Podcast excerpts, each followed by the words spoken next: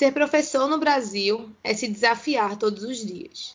Apesar dos números, das qualificações e da importância incontestável na formação das pessoas, a desvalorização que lhe é dada pelo não reconhecimento da função que exerce e a remuneração sempre tão distante do que deveria merecer tornam o exercício da profissão ainda mais árdua. E ser professor neste ano de 2020 tem sido ainda mais difícil. Quem poderia imaginar que uma doença mudaria tanto a nossa rotina, não é? Uso de máscaras, higienização constante das mãos e produtos com álcool em gel ou água e sabão, e isolamento social. De todos, o distanciamento foi a recomendação que mais afetou a população. As escolas e os professores, por exemplo, remodelaram a dinâmica de trabalho e ainda hoje seguem se encontrando com os alunos em salas virtuais. 15 de outubro marca o Dia dos Professores, data para ressaltar a atuação desses profissionais que, durante pouco mais de seis meses, sofrem com a falta de estrutura para manter as rotinas escolares. E é sobre essa nova modalidade, o ensino remoto, que o EP desta semana do A3 por meia hora vai tratar, como forma de celebrar o Dia do Professor. A3 por meia hora. Sua revista de comportamento para folhear ouvindo. O ensino à distância veio como alternativa de seguir educando e exercendo o ofício. Já são mais de 200 dias de uma prática exaustiva, já que viabilizar o processo remoto de escolarização para todos os estudantes, principalmente os de baixa renda, é uma luta diária. Um desafio a mais a uma classe que não titubeia quando se depara com adversidades. Talvez o substantivo mais presente no magistério. Cíntia Jimini é professora de língua portuguesa da Escola Técnica Estadual Miguel Batista, localizada no bairro da Macaxeira, no Recife, e nos contou sobre alguns dos desafios enfrentados por ela nesse período. Adaptar-se a algo novo, algo que as escolas, o sistema de educação é, não está preparado, apesar de já existirem sistemas como EAD, né, mas o ensino remoto mesmo, né? Porque a AD entende-se que é um sistema maior de educação à distância, mas não promovendo uma situação com a educação básica. O primeiro desafio é a adaptação. Outro desafio é a questão da estrutura mesmo, né? O acesso à internet, é, as condições das desigualdades sociais. Então, é, e digo isso para todos os campos, né? Os professores, é, os estudantes. Então, assim, já vem é, esses desafios em cima desse, desses pontos também, do acesso à internet. Outro momento é a, o manejo destas ferramentas, né? Então, quando você usa a tecnologia do quadro, né, e o material didático, você passa agora a utilizar ferramentas diferenciadas para que você possa se comunicar, né? É, e ferramentas também para que você possa manejar e trabalhar o conteúdo, né? Desenvolver o conteúdo. A cerca de 205 quilômetros do Recife, em Canhotinho, está Manuel Apolônio, professor e intérprete de Libras na Escola Padre Antônio Calu de Alencar. A escola conta com uma sala de atendimento educacional especializado, que oferta educação de forma inclusiva. Para Manuel, este período também não foi fácil. Falar sobre essa questão da adaptação e migração para o ambiente virtual não foi fácil no início, até porque alguns estudantes tinham o celular apenas como um recurso ou um passatempo, ou como uma ferramenta para se comunicar com algum amigo. Então esse meu contato com ele se tornou um desafio logo de início, porque surgiram algumas questões. Questões do, do tipo, que aplicativo será utilizado para os encontros não presenciais? Vai ser o Zoom? Vai ser o Google? Ou até mesmo o próprio WhatsApp? Eu digo isso de que aplicativo será utilizado porque alguns estudantes não tinham um aparelho que suportasse um desses aplicativos. Então, logo de início, antes dessa migração, foi necessário fazer uma investigação cabal para que pudesse ser entendido qual a melhor ferramenta e se esse estudante possui uma boa internet, ou qual o melhor horário da conexão, além de procurar entender se o próprio estudante já sabia mexer, se era necessário aprender a mexer ou se seria necessário ainda algum membro da família fazer isso para ele. Então foram várias questões precisas, né, para que pudesse ser feita essa transição de adaptação para o ensino virtual. Em todos os estados brasileiros no Distrito Federal, escolas das redes pública e privada seguem fechadas para conter a transmissão do novo coronavírus. Alguns lugares já ensaiaram a reabertura, outros adiaram o retorno. E há escolas que continuam com as aulas remotas. Uma nova realidade, nem sempre encarada com bons olhos, para quem precisa lidar, por exemplo, com a turma de educação infantil. É o caso de Alexandra Maria, professora há 29 anos, e boa parte desse tempo dando aula a pequenos cuja média de idade é de 4 a 5 anos. Ela está em ensino remoto para a Escola Municipal Maria Bernadette, localizada em Pojuca, litoral sul do estado. Prender a atenção dos alunos requer um certo jogo de cintura, e essa é uma das dificuldades enfrentadas por ela. Você prender a atenção da criança menor exige do professor um certo jogo de cintura. É mudar o que estava planejado, é, se reinventar em questão de minutos. E nesse momento de afastamento, a estratégia é ser curta e objetiva. Né? E principalmente contar com a ajuda dos familiares, né? Essa troca de informações. Tia, é, ele não conseguiu sentar para terminar de ver o filme. Aí você já vai modificando as suas estratégias, né? Então, essa troca de informação nesse momento entre professor e família é essencial. Manuel também sentiu falta dessa presença física. Para ele, a principal dificuldade é o fato de que os estudantes não estavam preparados para essa separação. Então, eu posso dizer que o contato humano é muito importante e nada substitui a presença física de um professor em sala de aula. Além disso, essa presença favorece a questão da afetividade, o toque, o olhar pode representar muito na vida de uma pessoa. Ainda mais que muitos dos nossos estudantes não estavam prontos para o um ensino virtual. Mas acredito muito que dias melhores virão e esse período que passamos, esse período atípico, vai nos ajudar a sermos melhores pessoas, melhores professores e melhores alunos. Educador, mestre, mentor, orientador. São muitos os sinônimos que fazem jus ao que chamamos de professor, profissional que nos acompanha das primeiras letras até os bancos das universidades. No Brasil, eles ultrapassam mais de 1 milhão e 400 mil pessoas só no ensino fundamental e especificamente em Pernambuco, são mais de 190 mil docentes entre a educação básica e o ensino médio, de acordo com o censo de 2019. Um número gigante de profissionais que se adaptam a uma nova forma de trabalho que requer responsabilidade e criatividade para construir aulas que motivem os estudantes ao ensino.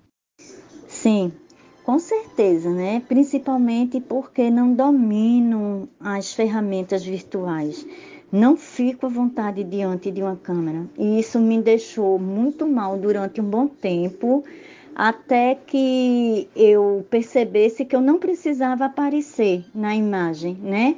Aí daí eu pesquiso vídeos com outras pessoas falando, aí tá fluindo, mas dizer que para mim é muito difícil, é, viu?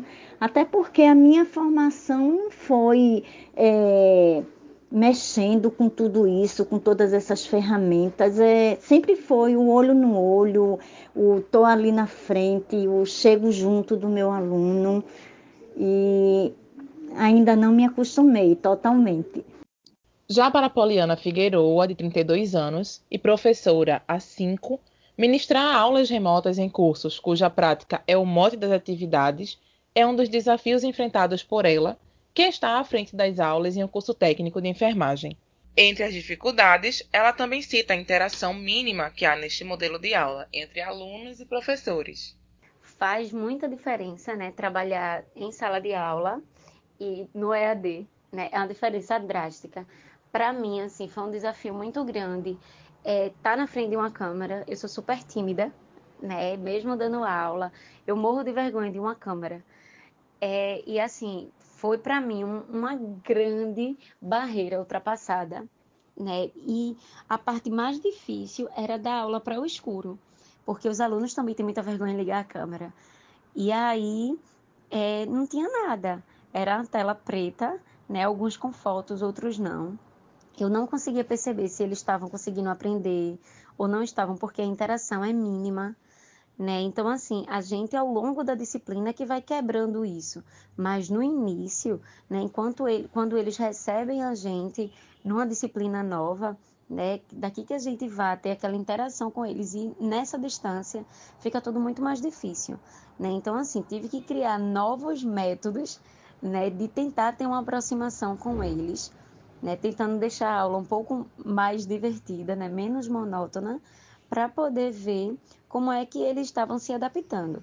No final, é, o feedback recebido foi que deu tudo certo, né? E assim, a gente super se adaptou, mas o início ele realmente foi muito difícil, né? Sala de aula realmente ela é muito maravilhosa, né? Porque a gente consegue ter aquela troca mesmo né, de informação, a gente consegue passar para o aluno algumas informações, a gente consegue aprender muito com eles, né? E no, é, EAD a gente não tem isso, né? A gente fica sempre sem saber como é que está sendo, né, a, como é que eles estão recebendo aquela mensagem que a gente está tentando emitir. Nas escolas técnicas pernambucanas, os professores já utilizavam sistemas e plataformas virtuais como apoio nas aulas. Com a pandemia, o processo se tornou o sistema oficial e não mais um suporte pedagógico. Na nossa escola, até Miguel Batista, junto com algumas outras eh, escolas técnicas aqui de, de Pernambuco, foram selecionadas como escolas pilotos para a Google implementar isso na rede pública. Desde 2017, vimos trabalhando com a plataforma. Então, Google Sala de Aula, proporcionar momentos de conversa dentro da plataforma, anexar material, compartilhar material com os alunos. Então, eles já tinham esse manejo. Então, a partir daí, onde você tem o controle dos alunos que estão participando da sala de aula, então agora ela, ela se tornou oficial, segurando esse, esses meses todos da pandemia. É uma pesquisa realizada pelo Instituto Península com 2.400 professores da educação básica de todo o Brasil, das redes privada e pública, desde a educação infantil até o ensino médio, mostrou que, desde o início da pandemia, os professores relataram sentimentos como medo, ansiedade e insegurança diante das aulas remotas e da sobrecarga de trabalho. O estudo aponta ainda que, na China, epicentro originário do novo coronavírus, aumentou o número de professores com síndrome de Burnout, conhecida como a síndrome do trabalhador esgotado. O professor ele precisa, no momento, com todas as profissões, mas é, eu acho que precisa se olhar um pouco mais, porque nesse tempo você preocupar-se quantos professores não produzem um material para que chegue até os estudantes, professores que saem da sua casa e imprimem as tarefas para que seu estudante não fique sem sem o conteúdo, que faça diferença, que trabalhe na conscientização mesmo da formação do indivíduo, promover esse momento, né, de que ele não pode parar. Então, é oportunizar, né, e não dá para parar, não dá. E para quem ainda está no processo de formação para se tornar professor, as incertezas e o medo também fazem parte da rotina. Para Natália Santos, que está cursando o oitavo período de Pedagogia na Universidade Federal de Pernambuco, o uso da tecnologia na educação é um caminho imprescindível e sem volta. Numa certa circunstância, eu escutei uma frase muito interessante de uma professora que falou o seguinte: Agora a escola entrou no século XXI. Eu compreendo que há tempos estávamos na era da tecnologia porém só agora que ela forçosamente tornou-se um instrumento imprescindível na educação. Acredito que há uma tendência para as aulas híbridas, ou seja, presenciais e virtuais, pois os professores eles demonstram uma certa preocupação, já que ainda estamos em um cenário pandêmico. Sobre as expectativas percebe-se que é necessário inovar. E nesta construção ou reconstrução, inevitavelmente haverá erros até que se chegue a um modelo que possa atender a todos. É, 2020 foi um ano conturbado para vários setores, inclusive para a educação. Mas, quando questionado sobre se há a possibilidade de repensar a profissão diante dessas adversidades, Manuel é direto em sua resposta. Na verdade, esse ano de 2020 não foi fácil para ninguém. Todos nós perdemos alguma coisa. E o isolamento social me fez ver como é bom aproveitar cada momento como se fosse o último e nunca permitir que a distância atrapalhe as boas coisas da vida. Eu hoje tenho a convicção que eu escolhi a profissão certa, o melhor que poderia escolher, e posso dizer que eu amo de paixão ser professor, pois cada aula, mesmo que seja virtual, me deixa muito feliz por acreditar que aquilo que eu ensino pode mudar a vida de alguém. E eu até me lembro muito diariamente das palavras de Paulo Freire, quando disse: ai de nós educadores se deixarmos de sonhar sonhos possíveis. Mesmo com adversidades, este ano provou que em tempos de crise o importante é se reinventar. A ideia é unir a flexibilidade e personalização do estudo em ambientes virtuais com as possibilidades e benefícios oferecidos pela convivência em sala de aula sempre visando proporcionar diferentes maneiras de aprendizado. E aqui finalizamos mais um episódio do A3 por Meia Hora. Você já sabe, né? Para continuar acompanhando a gente, segue lá no Instagram. Nós somos o arroba A3 por Meia Hora, sendo este 3 numeral. Lá a gente pode conversar, trocar ideias e aí vocês também têm a possibilidade de ser o nosso quarto elemento no próximo episódio. Obrigada por nos acompanhar até aqui e até o próximo. Este foi mais um episódio do A3 por Meia Hora, uma revista em formato podcast para chamar de sua.